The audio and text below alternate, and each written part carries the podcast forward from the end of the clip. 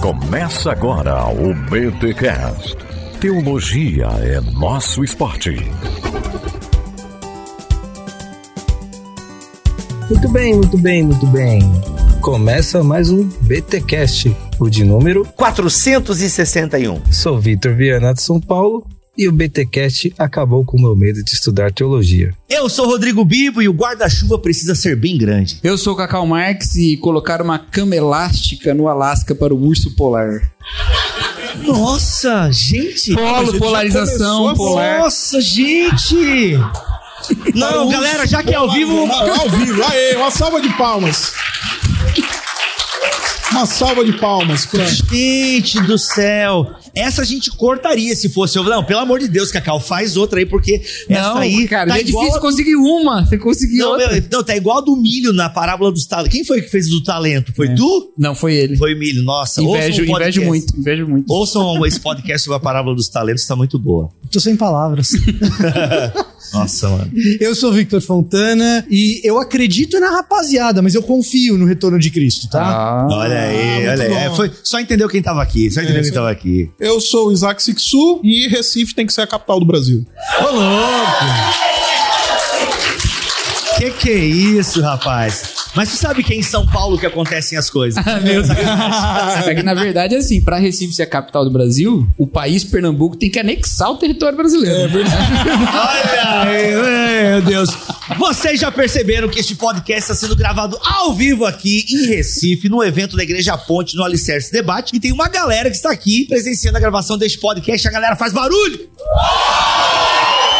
Muito bem, muito bem. Meus amigos, estamos aqui para discutir unidade e polaridade, um tema essencial e já fizemos aqui as palestras, foi muito legal. E agora estamos gravando esse podcast, que é um tema, inclusive, já recorrente aqui no Bibotal, que já gravamos alguns episódios falando sobre unidade. E hoje a gente vai trazer algumas perguntas, algumas perguntas específicas, alguns temas específicos. Antes de mais nada, Isaac, é a primeira vez de você aqui Primeira no vez. BTcast. Estou estreando, obrigado pelo convite. Estreando por quê? É presencialmente? Não tem nem aquele. É, Estreando. Estreando, Ah, estreando. gente, eu tô surdo. É, estou estreando. Não é de hoje, né? Não é de hoje, tô. Não, porque lá em Fortaleza entendia Isso, uma vai que for, eu desci em Fortaleza surdo, né? Enfim, podia ter descido mudo, mas.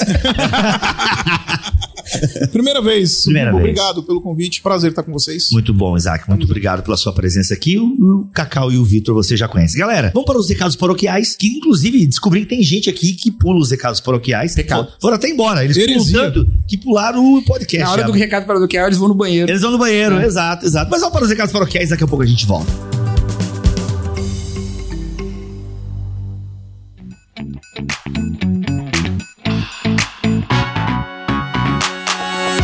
Recados paroquiais dessa semana, galera, é o seguinte: BTD. Ó, esse tema é da unidade. Você deu play aqui porque gosta desse tema da unidade. E o tema da unidade é também o tema do próximo encontro do BTD, que vai ser no dia 20 de agosto de 2022, lá em Barueri, Alphaville. Vitor Fontana, Igor Miguel, Cacau Marx, André Heinck, Carol Bazo, Alexandre Stoinarefa, eu, Guilherme Mete, o nosso vitrinista, e tantas outras pessoas legais que estão no Ministério do Bibotal que vamos estar lá para este encontro. Gente, vai começar sábado de manhã e vai até às 8 da noite, com coffee break incluso. O almoço não tá incluso, mas o coffee break de respeito tá incluso, aquele cafezinho. E vai ter café também, ó. Eu pedi, gente, eu quero café disponível pra galera durante todo o evento. Então a gente vai ter café durante todo o evento. Gente, teologia, comunhão e café, na moral, pelo preço que a gente tá cobrando, baratíssimo. Então corre garantir a sua vaga no BTD 2022. O link está aqui na descrição deste episódio. Galera, é o seguinte, eu tinha falado anteriormente da opção online. Cancelamos a opção online, muito caro pra gente manter a opção online e pouca procura. Então, a gente cancelou porque daria um custo de quase 5 mil reais pra gente ter transmissão, a internet, coisa arada e tal. E aí, mano, teve uma procura muito baixa do online. Então não ia pagar, sabe? Não ia pagar toda a equipe, todo equipamento, tudo isso. Então, gente, a gente cancelou a versão online, beleza? O jeito é você ir lá mesmo em São Paulo. Bi, mas o o aéreo tá muito caro. Vai de busão, mano. Ah, freta um carro com os amigos, dá os teus pulos, porque vai valer demais este encontro dos ouvintes do Bibotalk no dia 20 de agosto de 2022. Beleza? Espero vocês lá.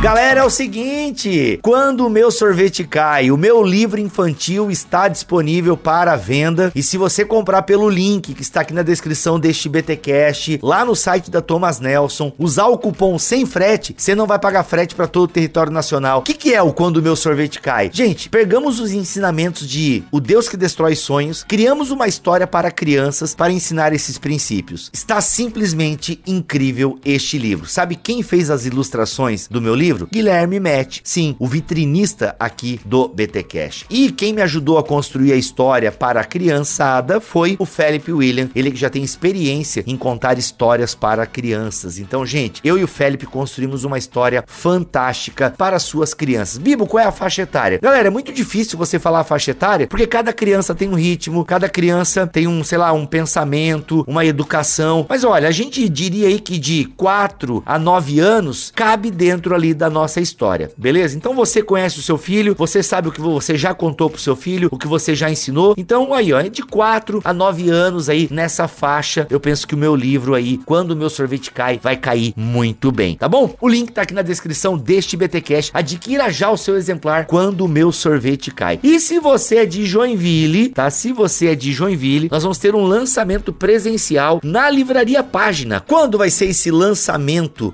presencial do meu livro?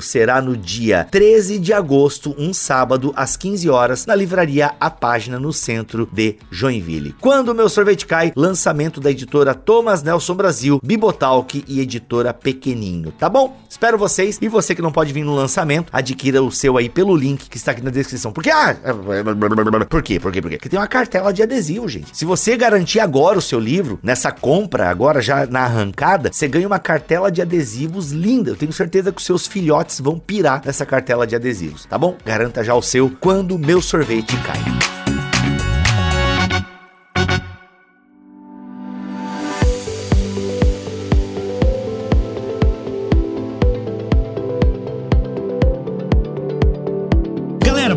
Começar esse tema de unidade. Falamos de igreja, unidade, polarização. E sem sombra de dúvida, um tema teológico, sociológico, por assim dizer, me corrijam se estiver errado, que nós estamos discutindo aí, pelo menos no Brasil, talvez nas, na última década. Talvez eu esteja atrasado nessa conversa, mas ou mais tempo se discute isso. Enfim, vou colocar aqui na última década que eu acho que ficou mais forte, até pelo advento das redes sociais, do 3G, 5G, enfim. Ah, isso tem se discutido muito mais agora nos últimos anos da última década, que é a questão, ok, falamos de identidade, temos que amar as pessoas e a divergência. O Isaac trouxe a palestra aqui no evento falando da importância e até mesmo do benefício da polaridade, como é importante ouvir, a sensibilidade que o Victor trouxe em sua palestra. O Cacau falando da igreja, também que tinha essa diversidade ali em Atos e a partir disso vamos se resolver no espírito. Eu falei um pouquinho também sobre esse guarda-chuva da ortodoxia que deve caber muitas pessoas e muitas ideias embaixo desse guarda-chuva, mas nós temos aí esse fenômeno, ah, na verdade mais de 10 anos, porque eu já discutia teologia negra na faculdade há 20 anos atrás, agora deu uma memória aqui, que é a questão da teologia negra, é a questão da teologia da identidade ou teologia homoafetiva, por assim dizer, a questão da homoafetividade e a igreja, como é que nós temos algumas pautas que são perguntas diferentes, né? A primeira é a questão da igreja, unidade e a pessoa que tem atração homoafetiva, ou a pessoa ela tem atração e ela quer viver conforme essa atração e nós abraçamos a nossa ortodoxia ou a nossa teologia, como é que nós abraçamos isso? Então são pelo menos aí duas pautas que dá pra gente começar a discutir e depois ainda dá pra colocar a pauta política ou outras políticas de identidade que talvez eu até esteja por fora, né? Mas a questão da raça, a questão, vou usar aqui o termo gênero, depois vocês me corrijam, mas essa questão da raça, essa questão do gênero estão muito fortes, se discute. Nós temos inclusive grupos e há uma discussão forte na internet, eu diria até militância mesmo, de ambos os lados, e isso, no, é, no meu entender e também no entender da pessoa que fez a pergunta, gera uma reflexão, gera um dilema. Como é que nós falamos de unidade no espírito diante de políticas e teologias de identidade? Eu acho que para começar a falar desse assunto, em especial quando a gente toca em algumas sensibilidades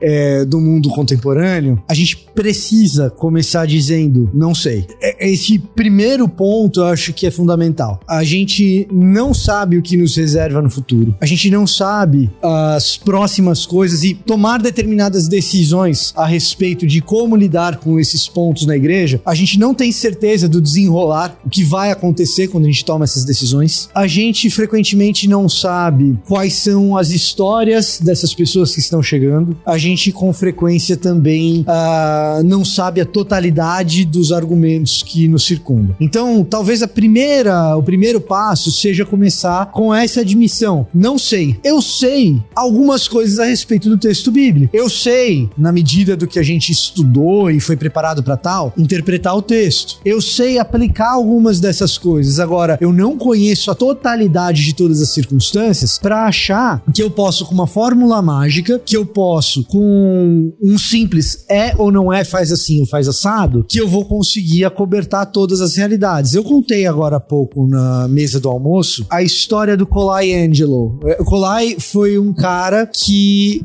me recebeu na igreja quando eu fui fazer o mestrado. Eu cheguei, eu tava visitando a igreja, várias igrejas com a Bruna, minha esposa, e decidindo qual seria a igreja que eu ficaria quando eu fui fazer o meu mestrado fora do Brasil. Quando eu cheguei ali na igreja que eu acabei ficando, nós assistimos o culto. Os óculos da Bruna caíram no chão, a lente saiu da armação e esse rapaz, o Colai Ângelo, pegou a lente, pegou a armação e falou: "Olha, eu faço aqui pra vocês, eu boto aqui de volta". E Daquelas armações de óculos com um fiozinho que é mais difícil, sabe? E ele muito habilmente assim, pegou, pô, pô, pô, tá aqui, ó, e entregou os óculos pra Bruna. é, e eu comecei a conversar com ele, ele falou: "Nossa, que legal que vocês estão chegando, que bom que vocês estão chegando no Brasil, espero que vocês fiquem aqui. Onde que vocês estão morando?" E aí a gente explicou: "Ah, a gente tá naquele bairro, e tal". Aí eu perguntei pra ele: "E você?" Aí ele falou: "Ah, por aí". E aí, naquele momento, eu descobri que o Colangelo era morador de rua e tava ali na igreja. E a história desse morador de rua era a seguinte: um dia ele quebrou o braço. E aí ele foi internado no hospital porque ele quebrou o braço. E aí, nessa história dele que ele quebrou o braço, ele foi medicado com opioides, oxicodona, oxicontin, aqui no Brasil, mais, é, mais frequente de se tomar. Não fala o nome, cara. A galera aí pode estar com o braço machucado.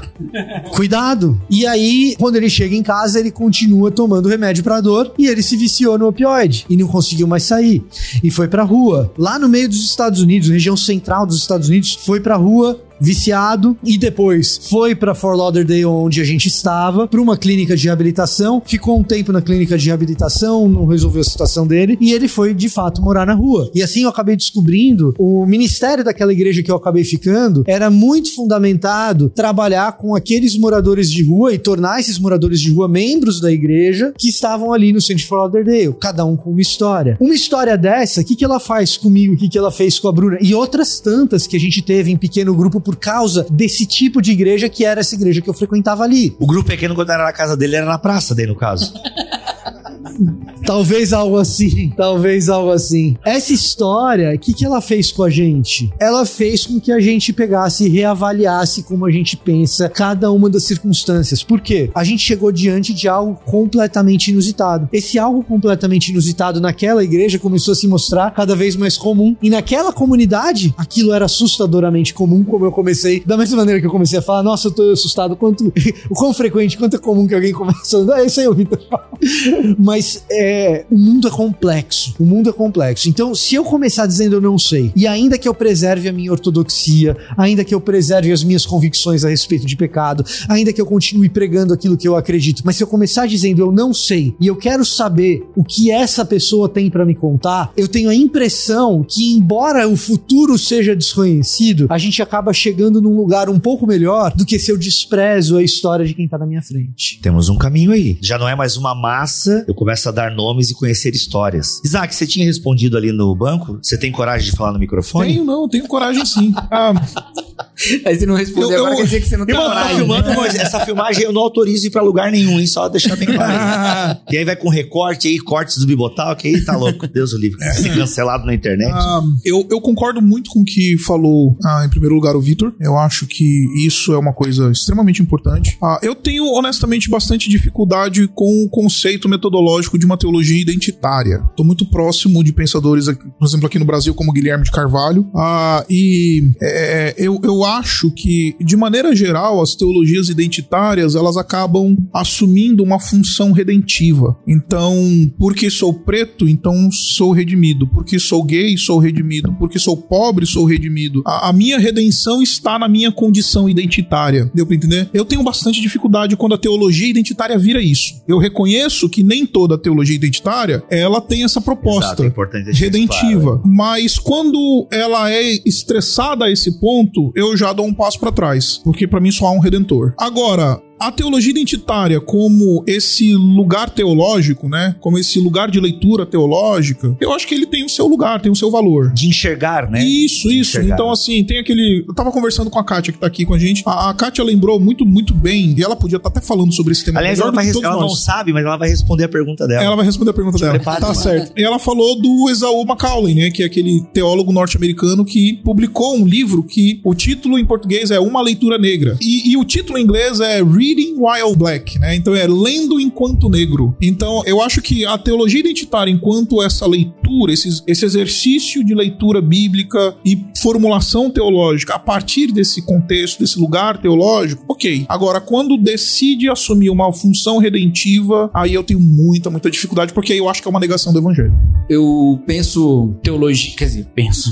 Eu peguei isso de alguém. Eu penso teologia como uma resposta à revelação, né? A revelação nasce totalmente em Deus na sua proposta de se fazer conhecido, certo? Não nasce em nós. Então a teologia ela sempre parte do princípio de que eu tô lidando com uma palavra que não é minha, é de Deus. Nesse sentido, eu tenho um, um exercício de alteridade e um exercício de crise crise com uma palavra que me atinge na minha alteridade em relação a esse Deus. Eu sou diferente desse Deus e essa palavra me atropela de certa forma. A teologia é uma reação e toda ela, sendo reação, não é revelação. A revelação começa em Deus. Então ela é uma, um ato secundário, não um ato primário. O primário é de Deus, o nosso é secundário. Então ela é sempre imperfeita. Então, um grande problema que pode acontecer nessa perspectiva de teologia, que é a que eu adoto a partir de outras leituras, e não é que todo mundo adota, mas é que eu adoto. Um desses problemas é você encontrar em si mesmo, na sua identidade, em si mesmo, algum aspecto da revelação, quando na verdade o que há em você são aspectos da sua identidade que condicionam a sua reação, a sua resposta à revelação. O grande problema é que aquilo que a gente considera uma teologia de fato bíblica e de fato pura, entre muitas e muitas aspas, porque até quem a propõe não a chama de pura, né? Mas vocês estão entendendo, né? Vocês são generosos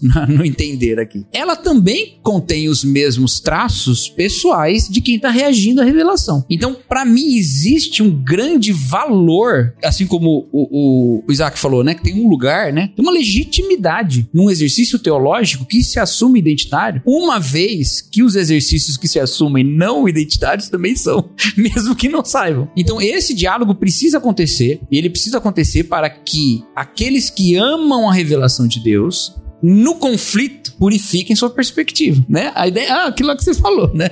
Da, da, da polarização. É, então, essa humildade é muito importante. Agora, para isso, e para mim o grande problema todo é esse. Por que, que a gente é tão revoltado nessa história? É porque nós, de uma teologia marcadamente evangélica, a gente não pensa nem por um segundo sobre método teológico. A gente não pensa sobre epistemologia, a gente não pensa sobre como conhecer, o que, é que a gente pode conhecer, a gente não pensa sobre nada disso, né? A gente pula direto para os textos prova, sem estabelecer um método de reflexão. Teologia no Brasil é você falar uma frase e, E botar um versículo- texto bíblico entre parênteses. Isso é Exatamente. Teologia no Brasil. Exatamente. Isso aí fica difícil dialogar. Porque ou você está falando exatamente aquilo que neutramente é revelação e você acreditou daquele jeito, ou então qualquer proposta é tão boa quanto a sua. Então a gente precisa debater um pouco sobre, afinal de contas, como é que a gente estabelece um método, como é que a gente estabelece uma reflexão fundamentalmente. Isso acalmaria um pouco os ânimos, eu acho. E a gente poderia ter uma conversa mais produtiva. Então, acho que eu consegui ficar em cima do muro, que é sempre a minha vontade. Exato. É, eu queria, Como um bom eu, eu cacau queria- miliano. É, Deixa eu o ver se eu-. Deixa eu ver se eu consigo problematizar isso. Eu vou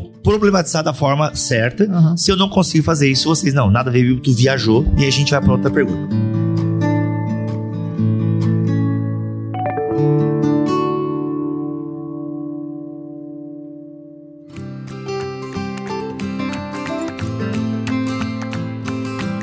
Mas vamos lá. Ah, Antes de começar aqui o podcast, a gente fez, né? a- o Isaac contou aqui um caos da sua família, de que a- a- os pais dele desconfiavam da sua. Vocês acham que. Eu ia fazer esse link, vocês acham que vale? Não Porque sei, mas, teologia- mas uma Fazer, coisa que eu acho engraçada é, é o seguinte, Bibo, a partir de hoje, sempre que você vai conversar com alguém, É. você precisa dizer assim, tudo que você disser poderá ser usado como ilustração. Amém. Eu sou esse, eu sou esse. Mas enfim, o Isaac contando aqui pra nós que os, os pais dele desconfiavam da sua opção sexual. Exatamente. E fizeram, né, uma sabatina com ele. E, cara, se você tem tendência homoafetiva, você não pode ser pastor. Ou seja, é uma Eles têm isso na cabeça deles, Sim. na mentalidade deles. Como assim, cara, tu não pode. Se você tem essa condição. E por que eu tô perguntando isso? Porque nós sabemos que existem irmãos e irmãs Exatamente. nas nossas igrejas nessa condição, né, de, de um sentimento, de uma atração homoafetiva. E a teologia construída, né, na cabeça dos pais do Isaac, que é a que está na cabeça de muitos irmãos e irmãs que também frequentam as nossas igrejas, é isso, é como se ter essa postura era não é, ter essa condição, essa predisposição, não é ser cristão. Isso tá ligado ao nosso jeito de pensar e fazer teologia. Tentei, deu pra fazer eu uma entendi. Bom, em primeiro lugar, eu nunca tive nenhum tipo de a, a inclinação homoafetiva, tá? Deixar claro aqui pra todo mundo. Mas eu acho, Bibo, que metodologia. Esse assunto me provoca bastante, porque eu sou um professor de teologia sistemática. Então, eu, eu passo aulas e aulas ensinando metodologia teológica pros meus alunos. Como fazer teologia. Como é que a gente constrói teologia e tudo mais. E,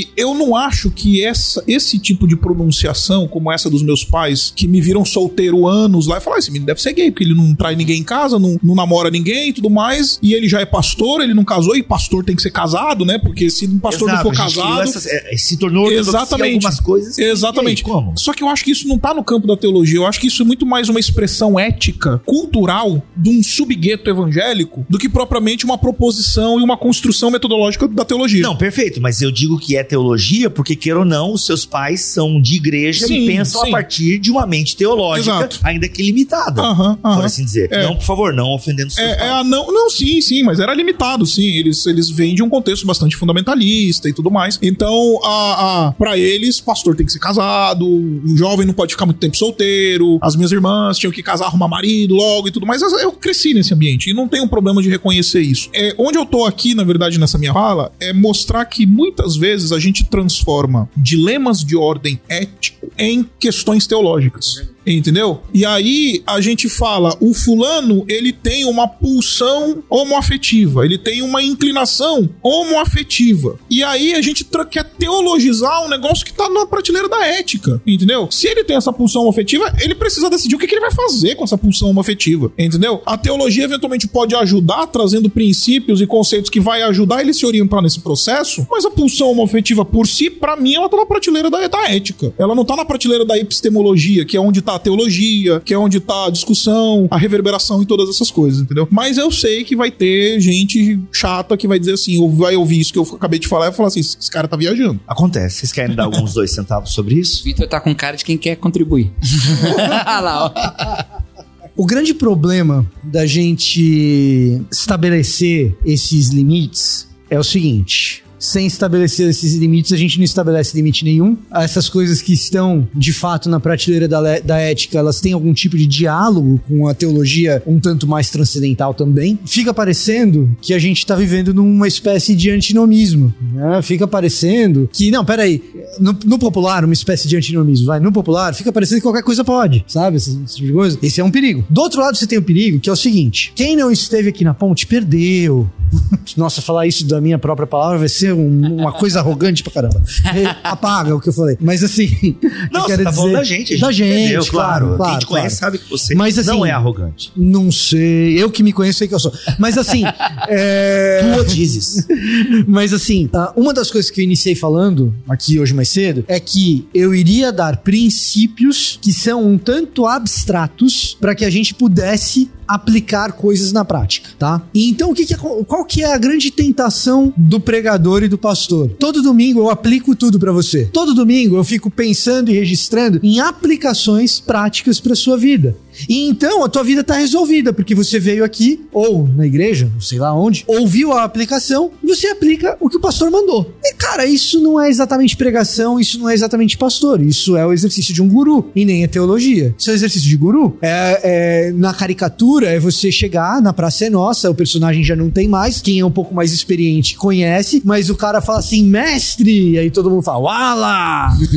e, e aí. Caraca, maluco. É, e, e- e aí você responde a pergunta pro cara. O que, que o texto bíblico vai fazer? O que, que a teologia vai se ocupar no diálogo com a ética que o, que o Isaac estava propondo? Olha só, gente. O mundo funciona assim, assim, assim, assado. Os relacionamentos, eles costumam ser assim, desse jeito. lá. É desejável e virtuoso isso aqui, isso aqui, aquilo lá. Aí às vezes você vai ver a Bíblia falando de um jeito numa passagem, de outro jeito na outra. Sabe por quê? Porque a circunstância mudou. Então o princípio nessa circunstância é assim, assim. O versículo que eu utilizei para ilustrar isso aqui foi Provérbios 26, 4 e 5. Discuta com o tolo, não discuta com o tolo. Responda o tonto, não responda o tonto. O que, que é para eu fazer? Depende. Então, uma parte dessa história depende absolutamente da nossa disposição em falar o seguinte: a aplicação, aí é no campo da ética, a aplicação é responsabilidade minha com o Espírito Santo. A vida é minha, não é do pastor. Tá dizendo Ah, eu o vou ens- chocar aqui. Você tá dizendo que o ensino teológico precisa ser uma pedagogia da autonomia teológica? Não, Eu vou chocar isso.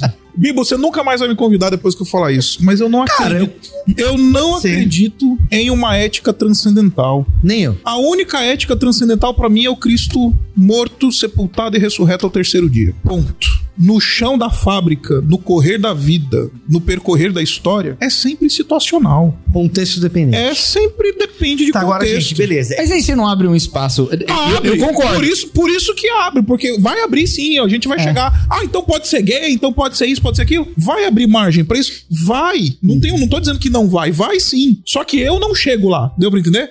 Eu ando até aqui. Eu falo. Isso, é. ética transcendental pra mim não existe. A única ética transcendental é o filho morrer e se fazer maldito por mim e ressuscitar no terceiro dia para minha justificação. Gente, Agora, eu sou bem leigo. é Esse, negócio de ética transcendental. Eu, É, é, é quando a gente fala de princípio-. Eu tô igual vocês. Mano, Quando você é vai quando pro a gente fala prático, de princípios éticos negócio. assim, não, para, para, absolutos. ninguém tá entendendo mais nada. É princípios éticos absolutos. Se você quer. É, é o seguinte, Bíblia, Não, deixa não, eu tentar. não, não, eu não, não, não, não tento explicar. Não tem. a gente- aí vocês vão abrir outro parênteses e a gente, meu. Não, mas, mas é Porque a assim, gente tá pensando o seguinte, cara, o que que eu faço com as cartas de Paulo? Que, Exatamente. que Paulo fala pra gente não fazer isso, pra gente não fazer aquilo. Tal. Você quer uma mas resposta era honesta? precisamente. Mas era pre- Atualiza a Bíblia, como falou o cara que cancelaram. Aê! Entendeu? Por quê? Porque a aplicação do texto bíblico depende de um contexto. Me ajudem vocês dois são integrantes fixos aí, Tá, porque não, não, agora, não, não, não. agora fiquei Então, preocupado. Vamos lá, vamos lá. Volta um Eu já pouco tomei antes. caipirinha com esse irmão, mas pera aí. Volta um pouco antes do que o Isaac falou. Tá bom, vamos lá, vamos, Qual que vamos era a tua concentrar pergunta? aqui, galera. Qual que era a tua pergunta? O que, que eu faço com? Com as cartas cartas de de Paulo, Paulo. com O os que que pode não pode, de Paulo? tem. Pô, Paulo O fala pra meu- gente fazer, o pra nosso fazer. exercício- Pô, Paulo, O é nosso Jesus, o cara o Fábio exercício- tava certo o tempo todo. O nosso exercício de reflexão é colocar na cabeça de todo mundo precisamente isso. O que que eu faço com as cartas de Paulo? É. Exatamente. Aplica. O que que eu faço com esse treco? Bota no chão da Eu, história. eu volto, eu volto pro texto bíblico. com o cara. Quantas vezes forem necessárias, partindo de um primeiro pressuposto, eu não sei qual é a tua história. Eu não sei quem é você. Eu não sei quando você for pra casa o que, que você vai pensar. Eu não sei se você já foi num psicoterapeuta, se você não foi. Eu não sei quais são os medicamentos que você toma. Eu não sei quem foi o seu pai, quem foi a sua mãe. Eu não sei quando eu pergunto pra vocês qual é a história do seu avô, da sua avó, se você conheceu seu avô e sua avó. Eu não sei todas essas coisas e por isso é sempre dialético, é sempre uma ida e uma volta, é sempre um retorno ao texto bíblico, é sempre, ó, a teologia ela diz isso, a interpretação do texto diz isso. Na tua vida, como é que a coisa funciona? Olha, pastor, na minha vida tem acontecido isso, isso, isso. Então vamos pensar de novo como que isso faz sentido pra você. Só que o que acontece é o seguinte: a gente quer dar respostas de atacado para pergun perguntas que são de varejo. Desejo. A gente quer dar respostas absolutas e universais para questões que eu dependo da dor de quem tá na minha frente, que eu dependo da história de quem tá na minha frente. Algumas das respostas, elas têm um quê de universalidade. Vou dar um exemplo aqui. Mentir é pecado? Claro que é. Genericamente, claro que é. Só que tem um detalhe. Só que tem um detalhe. Quando batiam na porta da Irena Sandler procurando o judeu escondido lá no nazismo, Posso já dar um aleluia aqui? Claro que aleluia. é um podcast é, Presmetor Batista Esquadrão Luther Costal. Entendi. quando, quando batiam na porta da Irena Sandler, a SS batia lá na porta da Irena Sandler e falava assim: tem judeu aí? Não, acabou. Você entendeu? Aí aquele crente, Não. veja bem, senhor guarda. É. Mas Aí, é, aí a Que é é- cara? O cara, o cara bate na porta da tua casa. de Ele certa fala forma assim, não somos todos. Bota uma, bota uma arma na tua cara, fala assim: traz a tua mulher aqui que eu vou estuprar ela agora. Eu vou dizer, ela não tá aqui. Mas deixa eu fazer Entendeu? uma Ela não pergunta tá nisso aí. Eu, eu tendo sempre a concordar com isso que vocês falaram, né? Eu tô até meio surpreso, assim. Eu achei que eu é que tava aí, mas... Mas deixa eu fazer uma pergunta. Você falou, eu não chego até ali, né? Eu não chego até lá. O que te põe esse limite? Em você, eu não tô preocupado em a coisa abrir... Eu não tô realmente... É. Quando eu falei assim, vai abrir margem? Eu não tô preocupado Tá, em abrir margem, tá. né? Mas eu gostaria de saber de você... O Cristo ressurreto, morto e ressuscitado ao terceiro dia. Como o Cristo ressurreto, morto e ressuscitado ao terceiro dia, ele é percebido visivelmente ali naquela situação em que eu estou vendo. Entendi. Então, por exemplo, essa semana eu cheguei. é, é, é, eu não sei se eu devia falar isso, porque eu ainda tô no processo. Agora eu vou ter que falar. É, é, na bom, não vou citar nomes. Não vou citar nomes. Fica, fica à Não vou citar nomes, mas A a- uma pessoa chegou pra mim e falou assim: Pastor, preciso de um aconselhamento e tudo mais, e me contou a história que essa mulher, ela tá há dois anos literalmente correndo atrás do marido, literalmente assim, andando no calcanhar desse homem. O cara saiu de casa, o cara trocou ela por uma menininha de vinte e poucos anos, abandonou ela, fez do gato e sapato e não sei o que, tarará, tarará. Eu subo no púlpito e vou dizer: gente, o, o, o casamento é importante. O casamento é uma coisa linda. Só que eu vou dizer pra essa mulher no gabinete e vou dizer assim: olha, minha irmã, se você sair daqui e falar que fui eu que disse, eu nego até a morte. Mas eu acho que você tem que largar esse canalha. Esse cara é um canalha. Entendeu? Então você é vítima e Jesus, o morto, ressurreto e, e para nossa justificação, ele, ele, ele se identifica com você, não com esse canalha. Ele tá com você. Você precisa encontrar um Jesus que sabe exatamente o que que significa ser traído e sabe exatamente o que significa ter amor rejeitado. Foi o que eu falei pra ela. O seu Jesus morto, ressurreto ao terceiro dia, ele conhece perfeitamente a tua situação. Aí eu entrei na ética. Aham. Entendeu? Ele sabe o que, que significa ser traído por, por alguém que amava e sabe o que, que significa ser a- absolutamente vilipendiado nos seus afetos, porque ele veio para os que, lhe- que eram É. seus, mas os seus não o receberam. Ele foi rejeitado como você. Encontre-se com Jesus nesse caos. É. Essa é a minha forma Porque essa pastoral. situação, ela só evidencia uma outra, um outro elemento disso, né? Porque a gente tá querendo uma, um tipo de percepção da revelação que seja absoluto, plenamente racional e por isso um cérebro é, sem corpo voando por aí, né? Uhum. Quando a gente é absolutamente dependente de circunstâncias, portanto, a gente é absolutamente dependente de Nós relações. somos seres temporais. Não, Que e, e relacionais, Isso, né? Nós somos temporais, nós somos espaciais, Exatamente. a gente tá nesse lugar, e nós somos relacionais. Exatamente. Então, a ideia é, desse conflito de histórias pessoais abre um espaço para a realidade da percepção do Cristo ressurreto, Exatamente. né? Então, Então, eu, aonde é que eu paro? Em Jesus. Então, passou de Jesus. Então, a minha resposta, por exemplo, sendo bem franco, o, o- chegou um jovem pra minha igreja, pra minha igreja e falou assim: é, Pastor, eu vou me casar com um, um- outro rapaz, eu sou gay, saiu do armário, vou me casar e queria saber se eu posso convidar algumas pessoas da igreja. Aí eu falei: primeiro, o casamento é teu, né, meu? E outra, você vai convidar as pessoas, não quer dizer que elas vão. Agora, a pergunta que eu tenho pra você é: o Jesus morto, ressurreto ao terceiro dia, para nossa justificação, ele teria um relacionamento homoafetivo? Ou ele buscaria um outro caminho? Ele simplesmente perguntei pra ele. Pra mim, encerra no Cristo. Se eu for ficar brincando de receitinha, a gente vira guru. Não, porque tem um princípio não sei o que, tem não sei o que. Então você aí, aí a gente abraça a teologia do coach, gente. Aí pastor virou coach. Porque aí você sempre vai ficar dando receitinha. Aí você tem que ensinar, pode isso, não pode isso. Eu abro as minhas caixinhas no meu Instagram, olha que meu Instagram é fechado. Eu abro as minhas, ca- as minhas caixinhas no Instagram, 90% das perguntas é pode tatuagem, não pode isso, Pode pode, não, aquilo, isso aí não dá. pode isso, pode não sei o que, pode aquilo. A gente tem que falar de Jesus. e a gente já falou, história. a gente falou isso ontem, que o pessoal fica fazendo a mesma pergunta pra vocês tudo É. na caixinha do Instagram, pra depois poder levar lá na igreja e falar, pastor, olha lá, ó, o pastor Aí, ó, falou tá é, exatamente. E pior. Ele vai escolher qual pra resposta? Pra mim chega é a pergunta assim, ó, oh, mas o Bibo falou não sei o que, não sei o que, aquele é. negócio que você falou. É. Entendeu?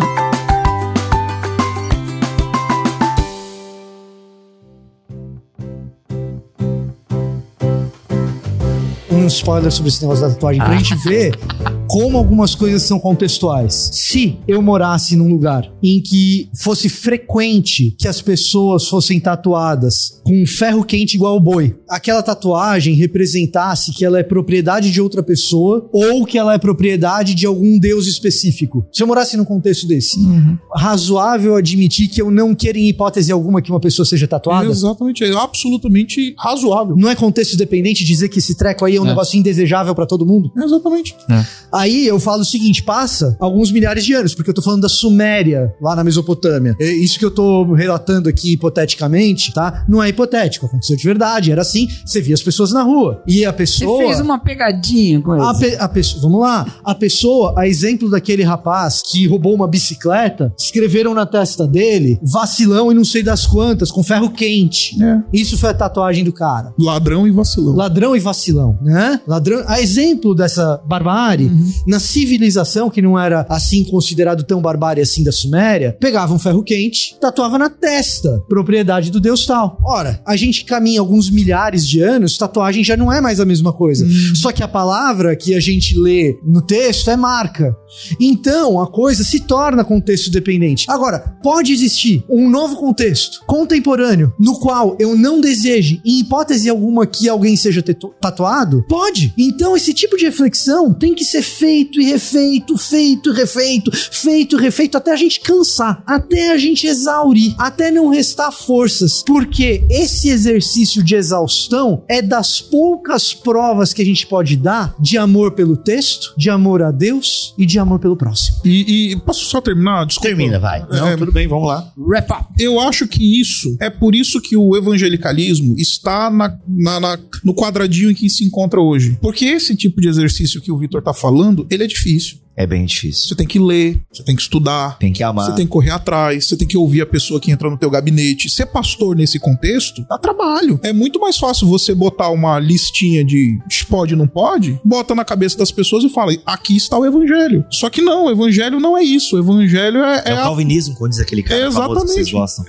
É, exatamente. Então, é, aí, por isso que a gente vive um evangelicalismo muito moralista, muito ligado a, a pode, não pode, regras e- e essas coisas, e construções éticas. Por causa disso, porque é difícil isso que o, o, o, o, Vitor tá, tá propondo. É ser pastor e você ter que começar a ler é, neurociência, porque chega uma pessoa que fala assim, pastor, olha, depois de uma determinada situação na minha igreja, eh, na minha família, eu tô considerando ser é, barriga de aluguel da minha melhor amiga. Porque ela não pode ter filho, ela sonha em ter filho, e eu vou dar o meu útero pra. E aí, o que, que eu tenho a dizer sobre isso? Aí eu tenho que ler sobre genética, tenho que ler sobre neurociência, tenho que ler sobre teorias do comportamento, tenho que ler sobre um monte de coisa, tenho que estudar, tenho que conversar com gente que sabe, que não sabe, tem que. Aí é difícil, né? É muito mais fácil você virar e falar assim: ó, seguinte, ah, não pode porque vai um sêmen de um outro homem que não é o do seu marido no seu útero já configura adultério. Caraca, pode ser. Tem gente que deve pensar assim mesmo. Muito bom, Sabe- gente. Só, só pra concluir, sabe o que, que parece isso às vezes? Não, Parece desculpa, uma mas. gravação de BTcast, Mas claro. é, tá parecendo Não, muito. qualquer Exato. coisa, nove. Esse- aliás, quem não escuta o BTcast é isso. É exatamente isso. Qualquer coisa, nove e meia eu vou pra Boa Viagem pregar amanhã e vocês continuam. Não. Sa- Mas assim, sa- sabe o que, que muitas vezes parece isso? E essas especificidades que querem se tornar universais, parece fariseu discutindo o que pode e o que não pode fazer no sábado. Olha, Beto Carreiro. E mesmo isso, e, e mesmo, e mesmo isso também é uma caricatura do que era o fariseu, tá? Muito bom, gente. Vamos tentar. é, Depois eu trago a pauta da nossa amiga aqui, que eu quero, inclusive, que ela venha responder. Ok? Então te prepara. Carla, cena. Kátia. Kátia, por que Kátia. Kátia, velho? Uma salva de palmas pra Kátia. Uma por favor. Kátia. Ei, Vem cá, Kátia. Kátia. Já Vem que já estão Kátia. batendo palma, aproveita Vem as cá, palmas Kátia. e já vem aqui. Kátia, se apresente para nossa audiência presencial e para quem está ouvindo o podcast, por gentileza. Olá.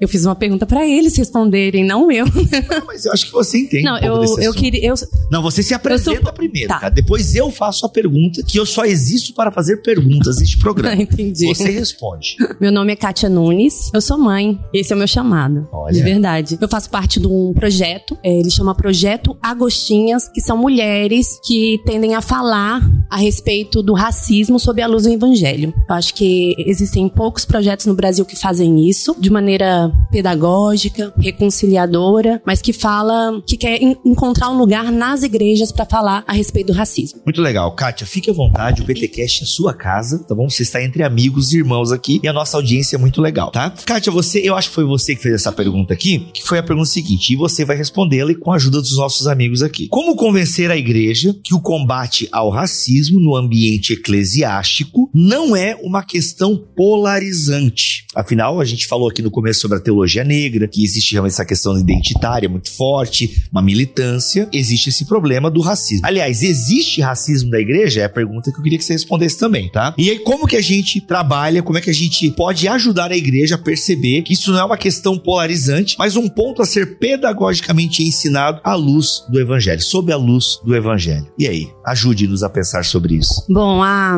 a primeira pergunta é se existe racismo na igreja. Nós somos tudo crente, tudo filho Exatamente. Deus, cheio de espírito. Vamos pensar, né, que nós somos. A religião protestante é 31% no Brasil, dos brasileiros. Vamos pensar também que a cada 10 pessoas negras, 6 já sofreram racismo. Então eu acredito aí que grande porcentagem vem da igreja também, né? Porque nós somos uma grande porcentagem. Eu falo assim, a gente fala muito sobre, né, nossos pastores, nossos líderes, a igreja em geral fala muito, né? Prega sobre um monte de coisa, fala da Bíblia inteira, mas, sinceramente, Bibo, durante toda a minha caminhada cristã, eu nunca estive num culto presencialmente onde o pastor falasse que o racismo é pecado. Mesmo depois desses adventos de crimes bárbaros que aconteceram, que ganharam a mídia, o Black Lives Matter e tal, mesmo diante desse, dessas manifestações, ainda assim. inclu- Presencialmente, não. Entendi. Eu já vi pastores falando a respeito disso, é, já vi amigos que sempre estão falando a respeito disso também, Uhum. mas presencialmente um pastor levantar um dia e falar assim: olha, Uma pregação uma sobre pregação sobre isso. Entendi. Né? É, não, não se fala sobre isso, se abafa. Né? Na a nossa história no Brasil, historicamente, essa é a tendência, né? Abafar a questão do racismo. E o racismo é um pecado. E ele deve ser combatido como um pecado. E para que ele seja combatido como um pecado, as pessoas precisam aprender que ele é um pecado. Por mais que ele,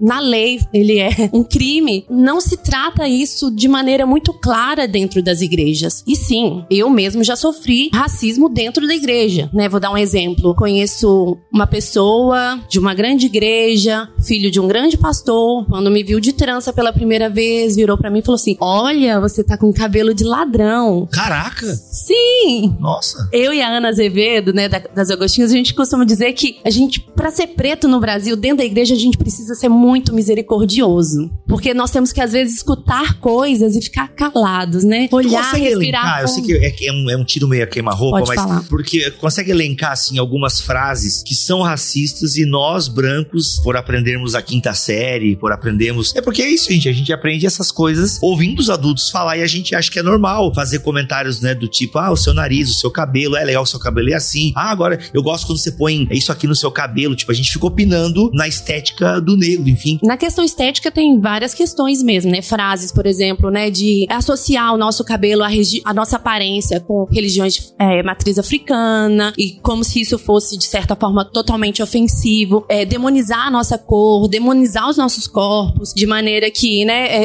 é, sempre olhar pra gente como a, o questão do, de Khan, né? Tipo, falar que, que eu já vi, né? Igrejas, é, já vi não presencialmente também, mas já ouvi relatos de, de igrejas que pregam que, o, que, que a cor negra, né? Que a- ela é fruto do pecado e que isso aconteceu, que é uma maldição, etc. Tudo. Então, assim, é, nós temos um Brasil diverso, com diversas teologias, diversas igrejas que vão falar de diversos modos a respeito disso. O projeto Agostinhas, assim, ele é um lugar que acolhe muitas mulheres. Muitas mulheres. E acontece que nós não damos conta de toda a demanda de, não só de mulheres, mas de pessoas que chegam até a nós, ali no inbox, abrindo seus corações e as suas dores, porque viveram situações muito degradantes dentro da sua igreja. Então, assim, é, não tem se falado sobre isso. E não é uma questão, eu falo assim, né? Muita gente fala assim, nós somos militantes. Importantes para quem. É, é, essa questão aí da pergunta, né? Uhum. As pessoas vão pensar nisso como uma questão de pauta política. E de esquerda, E geralmente. de esquerda, porque a esquerda co- cooptou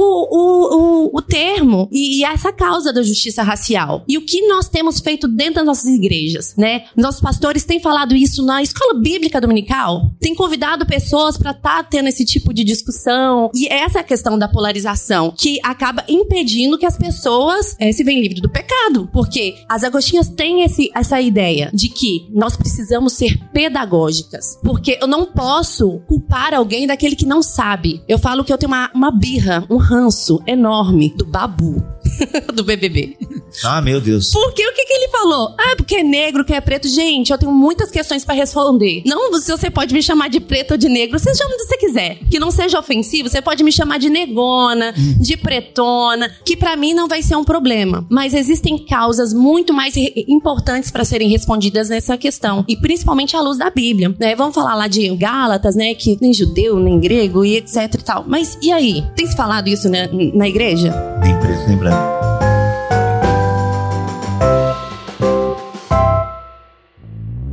lembrando. Agora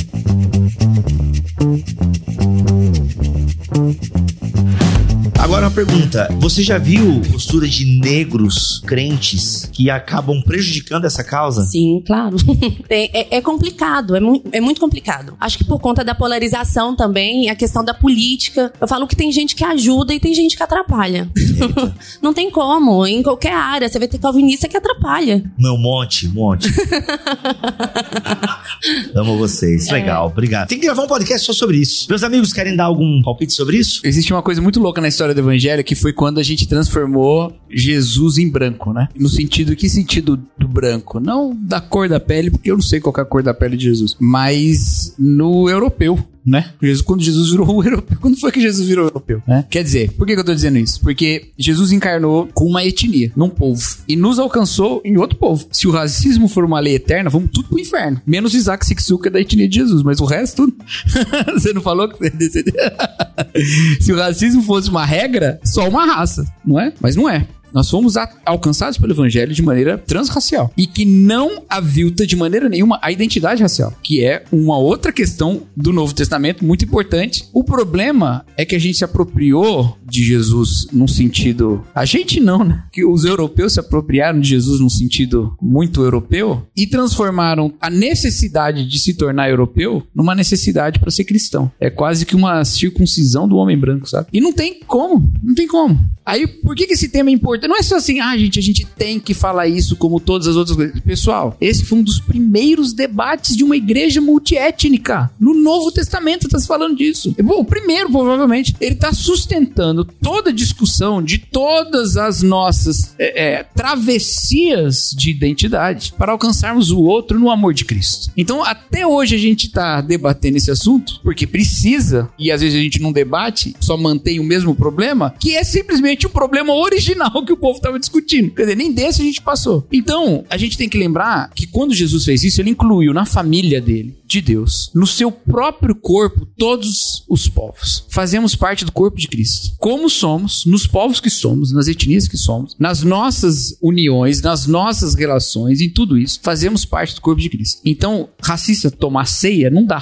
porque ele está se unindo a um corpo que está unido a todos os outros corpos de todas as cores, de todas as etnias, de todos os povos, em todos os tempos. Então não tem como. Você vai fazer parte desse corpo? Ah, não quero, não quero fazer parte, quero manter a minha. Sei lá o que o cara quer manter. Não, nós participamos desse corpo. Aí tem uma questão. O que significa participar do corpo no Novo Testamento? Significa cada um tem a sua função, a diversidade do corpo de Cristo, cada um atua né, com seu dom, mas significa também sentir as dores. Então o negócio de uma igreja multiétnica e multirracial é uma igreja que sente as dores do outro na sua realidade como se fossem suas próprias. Então a ignorância de dores muito particulares, ela é algo que o Victor falou aqui, né? Essa ignorância, ela é uma falta mesmo da vivência da plenitude do corpo de Cristo. Volta essa frase. É, porque existem dores muito particulares do negro no Brasil, assim como existem dores muito particulares do descendente de asiáticos no Brasil, especialmente nesse momento nos Estados Unidos, em que a violência contra os descendentes de asiáticos tem subido muito por causa das rivalidades com a China e tudo mais, existem dores muito particulares. Querer compreender essa realidade, aprofundando-se na audição dessas dores, para participar também da solução e para principalmente oferecer um, um lugar de segurança, isso é parte da, da cumprimento do evangelho. Só que aí a gente tem, pra ouvir, tem que ter voz. Então, assim, a gente tá numa realidade, gente. Bom, eu, tô, eu dou aula no seminário e é muito nítido como igrejas enxergam o dom pastoral em uns e no outros não. E como há certas possibilidades para uns e Deus. outros não, entendeu? E você pode achar, não importa, se pregar o evangelho tá tudo bem, ah, então tá bom, então não importa que igreja que você O vai. pastor Gui, só um pouco, Cacau. É. O, pa- o pastor Gui, eu fui no último culto da ponte. Foi a primeira vez que eu fui, eu tô há 15 dias em Recife, e ele disse assim: que eu gostaria de uma igreja que fosse menos parecido comigo mesmo. E, e isso me tocou profundamente, porque eu falei assim: é isso, nós precisamos de igreja que não seja só nosso traje, tipo, copy cola, né? Todo mundo igualzinho. Não, precisamos de igrejas diversas, né? E para que exista igrejas diversas, o seminário tem que ser diverso, é, o altar tem que ser diverso, é, a governança tem que ser diversa. Então, assim, infelizmente, assim, é um problema real, social, é inquestionável. Não dá pra questionar esse ponto e achar que isso É militância. é militância. Muito bom, muito bom. É, é- é evangelho na militância, é, porque o evangelho é esse milagre que faz o gentil ser incluído na família de um judeu e sermos uma família. É evangelho. O Isaac teve um privilégio de ter um professor de sistemática, que eu gostaria de ter tido o privilégio de ter aula com ele, chama Michael Zwiegel. Ele fala uma coisa que é o seguinte: por que a gente tem que repetir o que é óbvio? Porque se a gente para de repetir, um dia pode ser que deixe de ser óbvio. Se a gente não fala que ah, racismo é pecado, ah, mas é óbvio, é óbvio mesmo. Por que paramos de repetir? Por que paramos de dizer? E de repente, esse óbvio começa a ganhar contornos específicos e de repente a gente começa a cometer atos que de fato discriminam sem mesmo perceber. E às vezes isso se torna tão impregnado no nosso meio que a gente é obrigado a fazer a pergunta que você fez. Ah, às vezes tem preto que também atrapalha? Não, às vezes tem. Às vezes tem branco que também atrapalha? Putz, muitas vezes tem. Uma das coisas que uniu a gente, eu, Isaac e o Gui, foi o fato que a gente teve o privilégio de estar juntos numa conferência e teve um dia dessa conferência, todas as palestras foram na direção, sem nenhuma militância, de dizer que o nosso jeito de fazer missão tem sido muito preocupado em ter um nome, quando nós deveríamos estar preocupados em ter uma voz. E também eu estendo aqui em darmos voz. E não é que, que militância seja errado, não, viu, gente? Mas é assim, o problema é, é ver militância quando sendo oposta ao evangelho, né? Então Ok. a gente tá, quando ele tá falando, não, isso é o evangelho, a gente tá falando, não, isso é o tipo de ação que o evangelho pede. Usar. É, Se você quer chamar de militância, só não coloca em oposição ao evangelho, porque não tá em oposição ao evangelho. Muito bom. Tem até uma pergunta que eu acho que eu consigo encaixar. Emendando aqui, acho que a fala do Cacau é legal, porque tem uma pergunta aqui que eu acho que consegue fazer um link com essa tua, com essa tua última fala, Cacau. Diz o seguinte: claro que o evangelho está acima da nossa visão ou ideologia. Sou conservador e de direita. E não penso que quem é de esquerda não é cristão. Amém. Mas, calma, ele não terminou a pergunta. Mas a Ela. gente deu amém pra essa parte. É, mas aí Ok. até aí já estamos juntos. parte. Pra gente não correr o risco de só falar misericórdia no final, já falou amém logo. Mas, Mas. A pessoa diz: dar meu voto a políticos de esquerda Uhum. ou de direita que vão defender pautas antibíblicas é correto? We are the world. Obrigada, tchau, gente. We are the children. Ó, Eu falei isso em algum lugar aí, que a gente já passou em todo a lugar. que eu gente já tá repetindo a fala dos outros, já tá. É, 20 anos atrás essa pergunta não seria relevante. Quer dizer, relevante é sempre é, mas ela não seria. né? Não se fazia essa pergunta. Não se 20 fazia, ela não ia atrás. ser vista como uma coisa mais importante, como ela tem sido vista. Eu acho que não, provavelmente não você, já que você já mostrou, né, uma certa, uma certa abertura pro diálogo. Mas pra muita gente isso é visto quase como central, ok? Direita e esquerda nem é uma categoria assim tão boa pra gente tratar, mas vamos ficar nela já que tá sendo perguntado desse jeito. O problema, gente, pra gente definir qual é a pauta cristã ou anticristã, a gente precisa entender, afinal de contas, o que é central na fé cristã. Volta pro Isaac Sixu, né? É, então, a gente pode começar por ele, já que a gente falou, inclusive, na questão do evangelho e da raça, a questão a partir de Cristo mesmo, né? E do, do sacrifício de Jesus, mas nessa questão também. Meus queridos, olha, você nem sabe o que o político que você vai votar, que você acha que é muito cristão, vai fazer. Se o que ele vai fazer vai ser muito cristão ou não. Uma coisa que a gente aprende desde pequenininho no Brasil é que político mente. A começar, para começar, não tem como você julgar que a pessoa tá votando no cara mais cristão ou não, porque você nem sabe se o cara que você tá votando é o cara que vai tomar posse. Para começar, porque o cara que tá falando uma coisa, ele vai viver outra. Segunda coisa, esse núcleo do cristianismo, essa essência do cristianismo, se você quiser, ou esse mero cristianismo, ele não tem por finalidade orientar o seu voto, ok? Ele tem muito mais por finalidade essa revelação de Deus em Cristo, na qual nós encontramos essa nova vida e que a gente vive como um novo povo e que a gente faz tudo parte da família de Deus. E aí sim seremos orientados por esse Nazareno, por esse Cristo, a viver uma vida que é a vida dele e nós, certo? O que que a política tem a ver com isso? Bem, qual que é a história que Jesus nos conta? O que é o Deus revelado em Cristo, né? O Emil Brunner fala isso, eu amo essa frase dele, né? Se o cristianismo não é a fé no Deus revelado em Jesus Cristo, ele não é nada.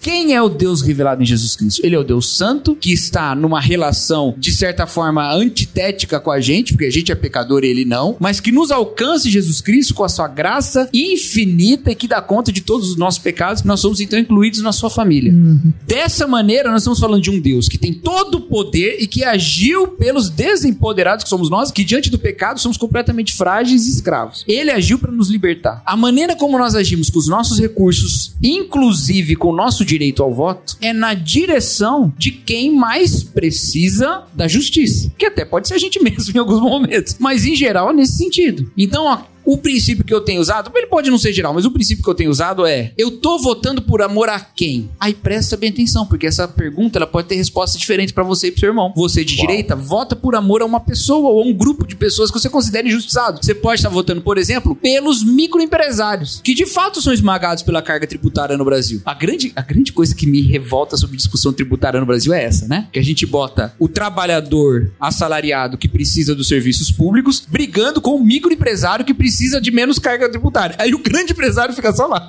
né? Mas tudo bem, vamos voltar. Aí a gente tem essa questão. De fato, você pode estar votando por amor a estes, e talvez você seja um desses. Ótimo, justo. Você pode estar votando por amor àqueles que precisam de mais serviços públicos, e por isso talvez vão precisar de uma fatia maior da carga tributária, inclusive talvez até um imposto novo, não sei. Eu não sei, mas você também não sabe. Então a gente tem que partir dessa nossa realidade de ignorância, essa consciência de ignorância, e saber: olha, eu não sei de tudo, eu acho que você está redondamente enganado, mas diante da revelação de Deus, eu não posso dizer que você não é crente. Eu não posso dizer, porque a gente está tentando se mover pelo amor a alguém alguém, mas sempre faça essa pergunta. Nunca vote pelo ódio. Não vote na direita pra esquerda perder. Não vote na esquerda pra direita perder. Pergunte, eu tô votando por amor a quem? É isso.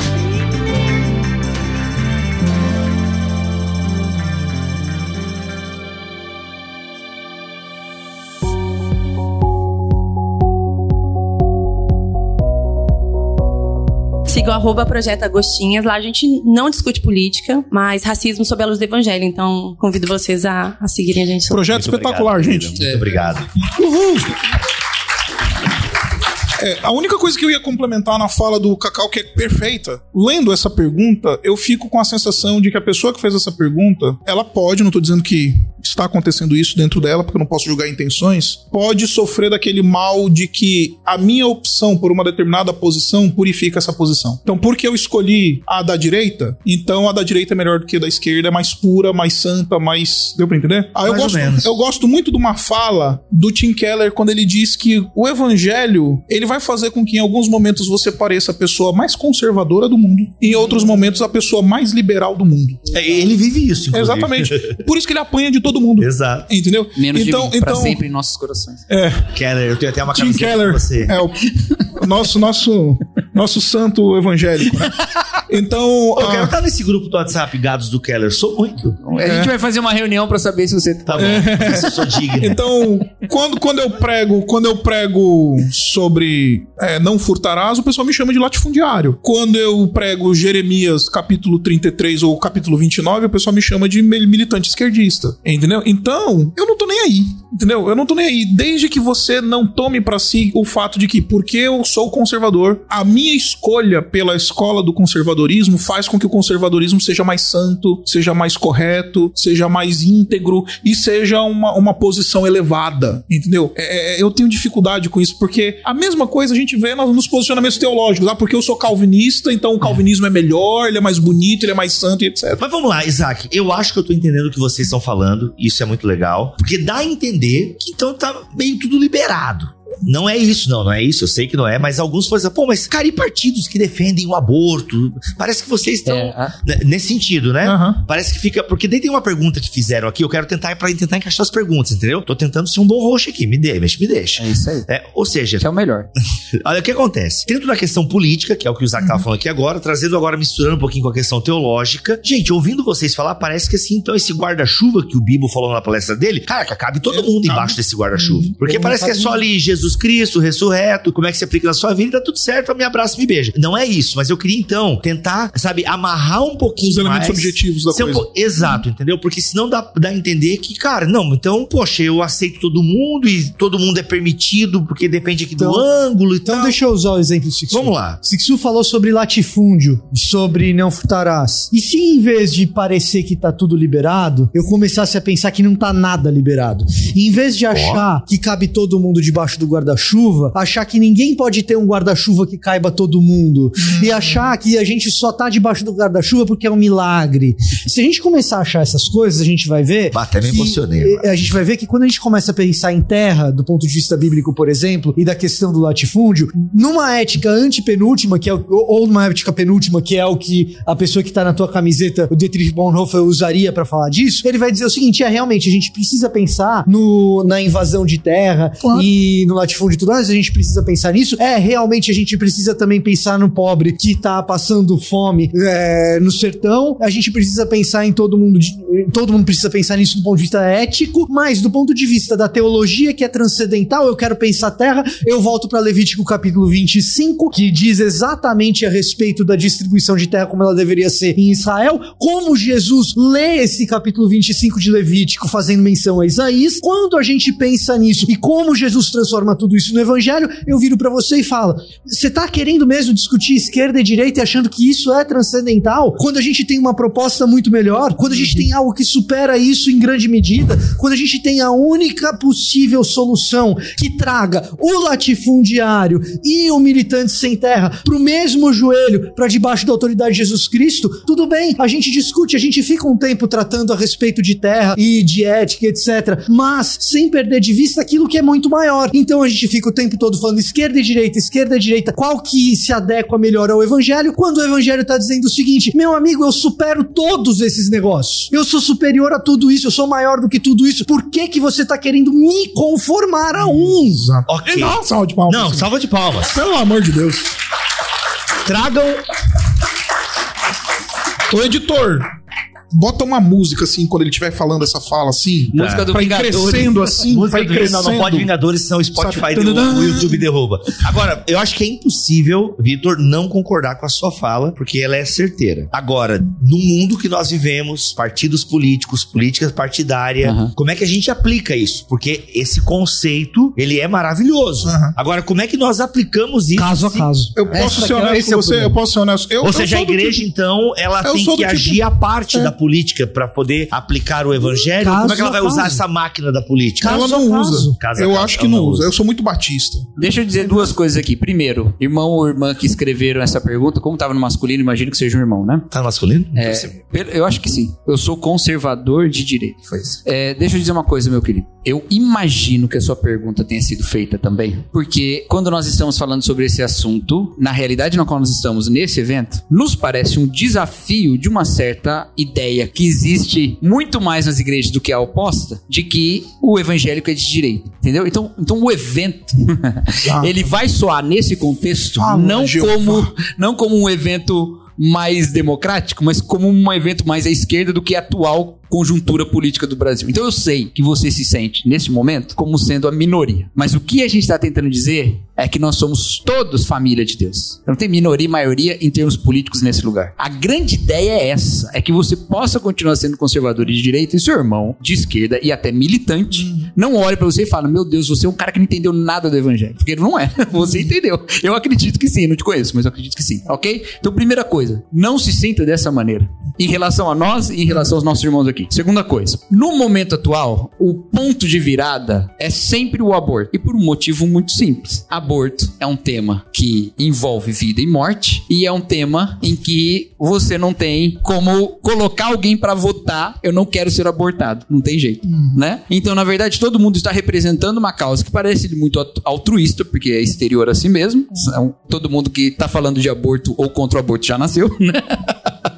Mas você tá falando de uma questão importantíssima, que é vida ou morte. Entendeu? Então, ok, eu entendo isso. Mas é muito importante a gente separar o que é a legislação a respeito do aborto, ok? E o que é a redução dos abortos efetivamente. Em primeiro lugar, eu acho quase óbvio que uma liberação, uma legalização do aborto leve, pelo menos no primeiro momento, a mais práticas de aborto. Eu acho quase óbvio. Até onde eu sei, isso é mais ou menos frequente nos países, não sei se em algum não aconteceu. Primeira, eu- então eu entendo, eu entendo a sua preocupação. Eu tô falando porque eu imagino que a sua questão sobre pautas anticristãs parte da ideia do aborto, né? Já que as outras Geralmente, nesse É. assunto, é o pessoal é, o pessoal, é. né? Então eu entendo. E, e eu entendo também que, que isso seja, puxa, mas vai aumentar. Ok. Só que já existe aborto agora. E o que a igreja tem feito para reduzir o aborto que já existe? Entendeu? Exato. Então, E assim, outra, em geral, a gente tá querendo levar como uma questão última algo que a igreja não está tratando como questão última, porque se ela tratasse, ela estaria vinculada nesses movimentos agora, de uma maneira Exatamente. cristã. Eu não tô dizendo que a gente tem. que Eu, eu só tô dizendo que sim. Talvez esse assunto não seja assim tão central quanto você tá achando. Porque nele não está residindo, de fato, os compromissos da igreja ou não. Entendeu? Posso- Posso te interromper rapidinho? Eu era garoto, E como. pré-adolescente, quando começou a briga da legislação do divórcio no Brasil. Os evangélicos, não, de maneira nenhuma, liberar divórcio e não sei o que, e barará, e barará, e barará. E falaram que cristão não pode aprovar lei que aprove divórcio, porque divórcio é desgraceira. Quem aprova divórcio vai pro inferno. Eu era garoto, eu nem tinha discernimento teológico. Hoje eu já não tenho muito, imagina quando eu tinha 8 anos de idade. Ah. E aí eu ouvia isso dos cristãos dizendo: jamais a pauta do cristão é o casamento. Nunca vamos permitir que no Brasil a pessoa possa ir no cartório e se divorciar de uma maneira frívola, barata, não sei o quê. E tarará. Minha resposta é muito simples, gente. A minha escatologia ela é pessimista e a coisa vai ficar cada vez pior. Entendeu? Então, da porta pra dentro da minha igreja, eu vou falar de aborto é pecado, vou dizer que é um assassinato. Da porta pra dentro da minha igreja, eu vou dizer que casamento é só homem e mulher. Da porta pra dentro da minha igreja, eu vou dizer mulher não divorcia, a não ser que não seja nesse caso que eu acabei de mencionar pra vocês. Agora, lá fora o mundão que o Zé da esquina tá fazendo, é, com todo respeito, eu falo pra minha igreja isso, eu quero falar de maneira bastante respeitosa. Dá um Deus te abençoe, porque muitas vezes eu dou um Deus te abençoe dizendo o diabo que te carregue, desgraçado. Entendeu? Não tô nem aí. Chegou uma vez um, um- um pagão na minha, no meu gabinete e falou assim: Pastor, eu vi você pregando aqui um sermão sobre sexo. A série sobre sexo no canal do YouTube da minha igreja é a série mais bombada do canal do YouTube. Aí ele me chamou, entrou petulante. Falou: Pastor, por que, que você disse que eu não posso transar com a minha noiva, não sei o que, barará, barará, barará? Aí eu virei pra ele e falei assim: Eu não disse isso. E segundo, tu pode transar com quem tu quiser. Tu é pagão.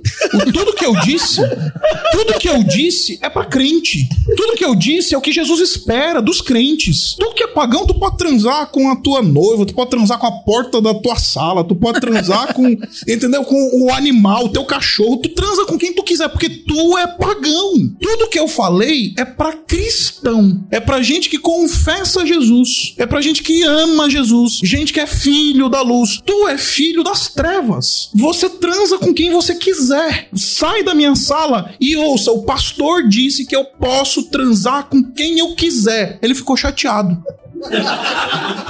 Por quê, né? Aí eu virei e falei assim: e por que, que tu tá chateado? Aí ele falou: porque eu não acho isso legal. Eu falei, meu amigo, saia por essa porta e viva a vida que você quiser. Não fique chateado porque eu disse de púlpito que sexo fora do casamento é pecado, porque isso não é pra você. Passaram-se duas semanas. Esse mesmo cara entrou desesperado. Na primeira ocasião entrou pistola. Na segunda ocasião entrou desesperado e falou assim: Pastor, aquilo que você me falou me toca profundamente porque eu descobri que eu preciso de Jesus. Porque se eu viver a minha vida querendo transar com quem eu quiser, na hora que eu quiser, do jeito que eu quiser, eu vou me acabar. Eu preciso desse Jesus. Aí eu falei: então senta aqui, ajoelha aí, vamos lá. É Então, é, Bom. se o governo aprovar o aborto, que se dane, gente. Deu pra entender? Ah, eu quero, eu quero. Que se dane. Dentro da minha igreja. Não vai. Entendeu? Aqui, graças a Deus, ainda temos uma separação. Por isso que eu disse que eu sou muito batista. Ainda temos uma separação de igreja e de Estado. Se tu quer ser assassino do teu filho, vai-te embora. Deus te abençoe. Eu tô pensando no meu coração, o diabo que te carregue, desgraçado. Entendeu? Eu sei que isso é muito forte o que eu tô falando. Eu sei que eu tô escandalizando muitos aqui. Mas se a gente quiser ficar regulando ética de pagão, a gente deixa de ser igreja. Entendeu? É se a bom, gente hein? quiser ficar. espe- Ai, meu papai, ele não é de Jesus, ele é alcoólatra. Você espera o quê? Ah, o meu papai não é de Jesus e ele bate na minha mãe. Você queria que ele fosse cantar louvor na igreja sendo pagão? Você queria que ele fosse tratar a sua mulher como Cristo tratava a igreja? É, Você você tá esperando. Que, que, que raio de, de, de evangelicalismo é esse que a gente olha pro mundo e fala assim: mundo, vejam lá, vocês precisam ser como cristãos. Mundo, vocês não podem se divorciar.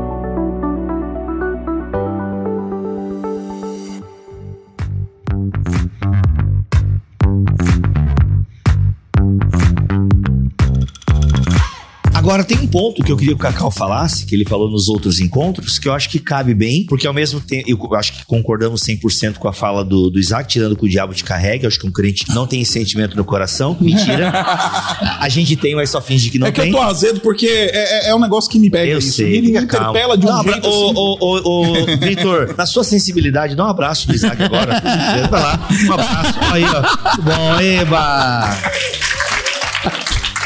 Muito bom, muito bom. Então, acho que a gente podia encerrar esse papo com a fala do Cacau, que o Cacau falou sobre essa questão que, obviamente, que nós não precisamos, né, canetear leis, nós não precisamos, eu achei muito legal essa ideia de regular eticamente pagão, mas existe um fator é, evangélico, um fator, um fator do evangelho que pode ter influências boas sobre políticas e políticas públicas. Eu acho que aquela tua fala caberia bem aqui, Cacau, ou eu tô achando errado? Não, tô achando certo. É, é o seguinte, é, a gente falou nos outros encontros, né? Existe um, modo, né, de manifestar essa realidade. A gente tem um jeito de existir nesse mundo, nesse país, né? E nos contextos no qual nós estamos. E dentre todos esses modos de existir estão as nossas relações com os pagãos também. Essas relações também passam por relações políticas, certo? A gente tem um modo político de existir nesse mundo também. E ninguém tá fugindo disso, porque fugir disso também é agi- existir de modo político no mundo. Então, né, qualquer caminho que você tomar. Você pode simplesmente resolver ser uma pessoa apolítica. E isso é uma forma política, por mais paradoxal que seja, ok? Mas existe um jeito cristão, sim, de iluminar, talvez, o mundo com uma justiça superior. De alguma maneira, não regulando, mas de alguma maneira testemunhando da vida. Ele certo? regula assim, acabou de falar que tu pode fazer sexo nos casamentos, só tava pescando essa. Não, não, regulando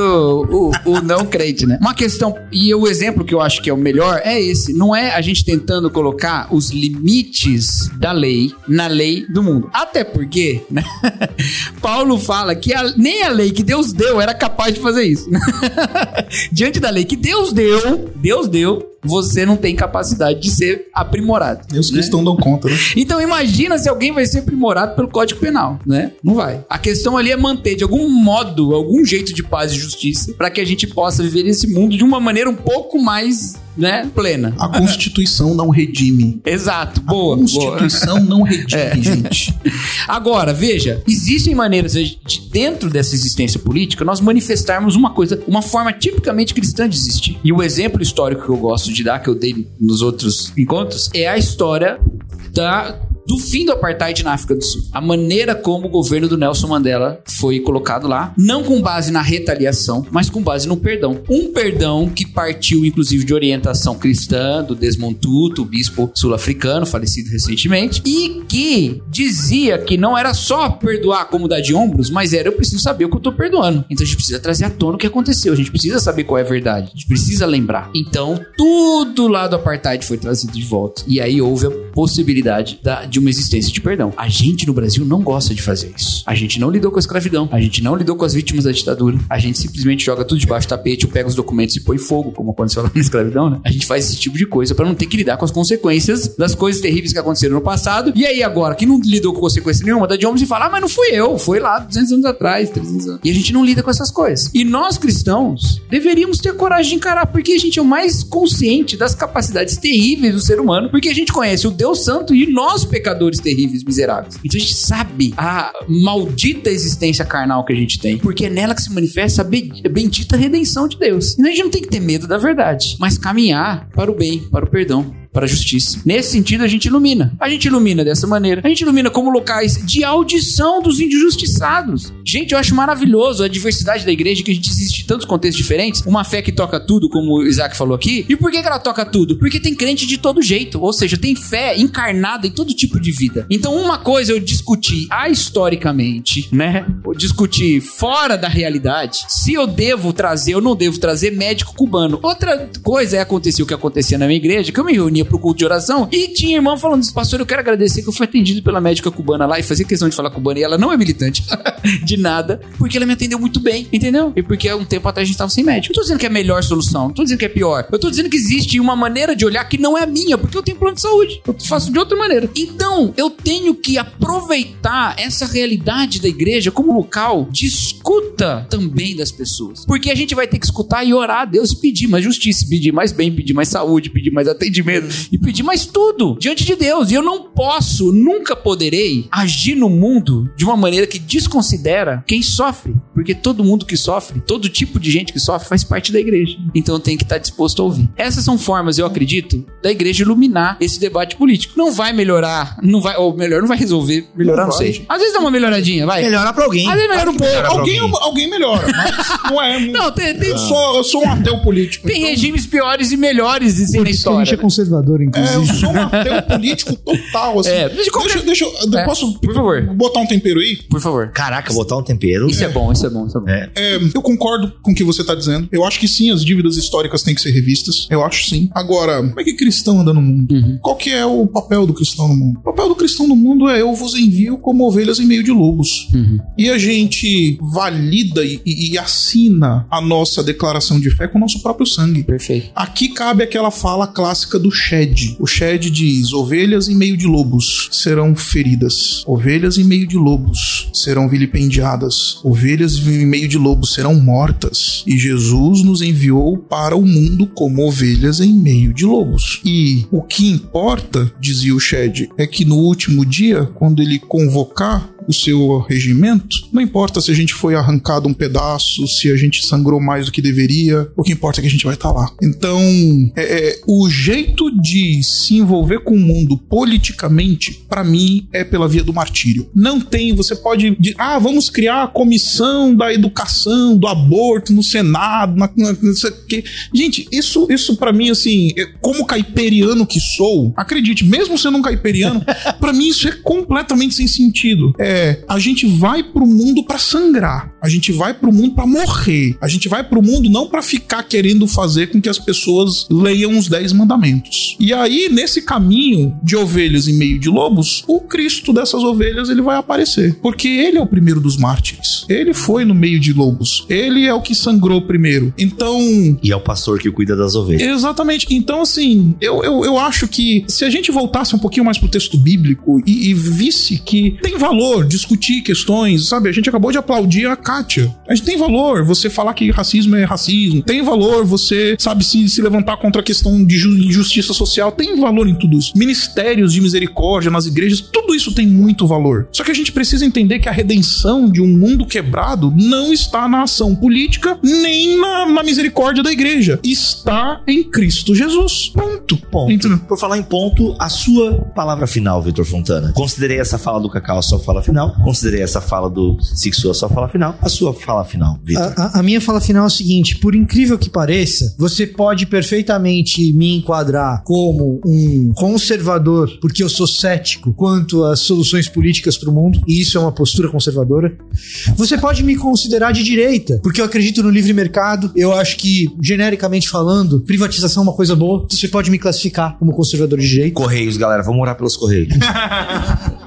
O problema é Você- Jesus mandar a gente orar, gente, mas Você pode me considerar pró-vida e radicalmente pró-vida e contra o aborto, porque eu sou. Radicalmente pró-vida e contra o aborto, porque eu sou. E se você me perguntar se eu prefiro um país no qual o aborto é liberado ou no qual o aborto não pode ser, eu vou responder que isso não pode ser. Eu vou preferir que eu vou responder que eu prefiro que não seja. Então talvez você que se diz conservador e direita não seja tão minoria assim. Eu tô contigo. Entretanto, nada disso na minha vida é valor último. Nada disso define quem eu sou. Nada disso me leva para Nova Jerusalém. E nada disso, nada, nenhuma dessas coisas que eu disse que eu sou, testemunha do evangelho pra menina de 14 anos da minha igreja que acabou de ficar grávida, é hipotética, não é de verdade. Mas pra menina de 14 anos da minha igreja que acabou de ficar grávida, e ela sim tá pensando se faz uma coisa ou se faz outra. É uma série de outros reflexos do evangelho na minha vida e na vida da minha comunidade que eu lidero que vai influenciá-la pra um lado ou pro outro. E então eu digo pra você, sem querer mencionar o tipo de igreja na qual eu cresci ou qual foi, mas estou falando dos meus círculos mais íntimos de igreja quando eu cresci como adolescente. Se eu fosse essa adolescente que não conhece muito bem o evangelho e estivesse grávida, o comportamento dos evangélicos pró-vida, como eu, conservadores como eu, pró-mercado como eu, que me circundavam, me fariam pensar em querer abortar e não não querer. Porque eu me sentiria desamparada se levasse a minha gravidez adiante, porque eu seria excluída da igreja se levasse a gravidez adiante, porque a igreja era o único sustento e o meu único ponto de apoio num mundo que eu descobri absolutamente novo e não sei direito o que fazer e eu vou perder tudo. Esse era o meu contexto, não precisa ser o seu. Eu só tô te dizendo que eu, assim como você, conservador, de direita, radicalmente anti-aborto, radicalmente pró-vida, eu, como você, sendo essas coisas, não consigo fazer nada só por ser essas coisas na vida dessa pessoa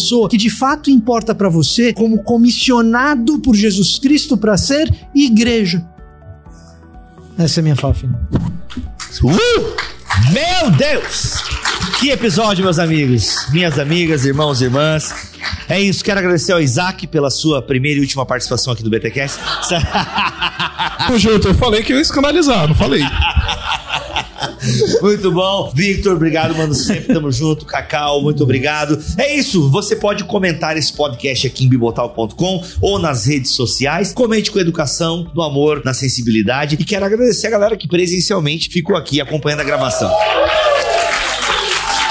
É isso, voltamos na semana que vem, se Deus quiser e assim permitir. Fiquem todos na paz do Senhor Jesus. Valeu.